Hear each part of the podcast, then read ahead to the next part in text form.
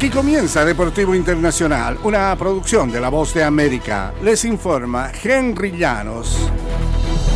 Estados Unidos y México se enfrentan este jueves en partido de semifinales de la Liga de Naciones de CONCACAF.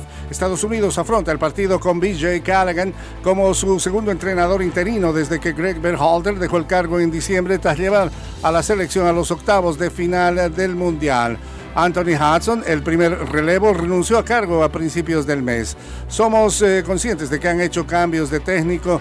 Creemos que es por seguir una manera, una forma, una identidad. Tienen jugadores versátiles y estamos listos y preparados para lo que propongan, dijo el entrenador de México. Y la otra novedad de Estados Unidos será el debut internacional del delantero Folarín Balogun, quien viene de una temporada en la que anotó 21 goles para el club francés.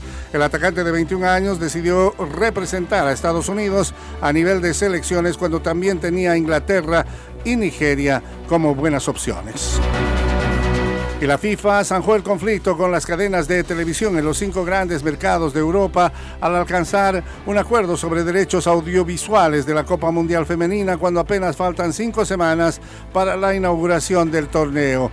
El acuerdo pactado colectivamente con la Unión Europea de Radiodifusión puso fin a nueve meses de recriminación del presidente de la FIFA, Gianni Infantino, a las televisoras públicas de Inglaterra, Francia, Alemania, Italia y España.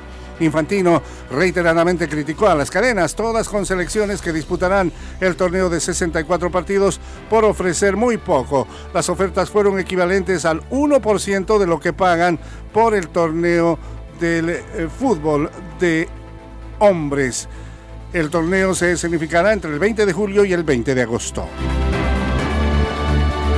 Y la bolsa total de premios en Wimbledon este año se incrementará más de un 11% con los campeones de los cuadros de individuales en tenis recibiendo cada uno 3 millones de dólares. El monto total de la compensación en el Grand Slam en césped será de 56 millones 500 mil dólares, según anunció el All England Club el miércoles. Se trata de un aumento del 17,1% comparado con 2019, el último Wimbledon previo a la pandemia.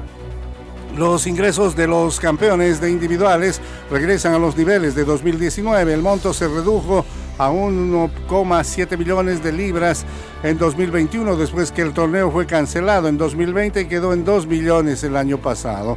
Los organizadores dijeron que esto está completamente resuelto. Y hasta aquí Deportivo Internacional, una producción de La Voz de América.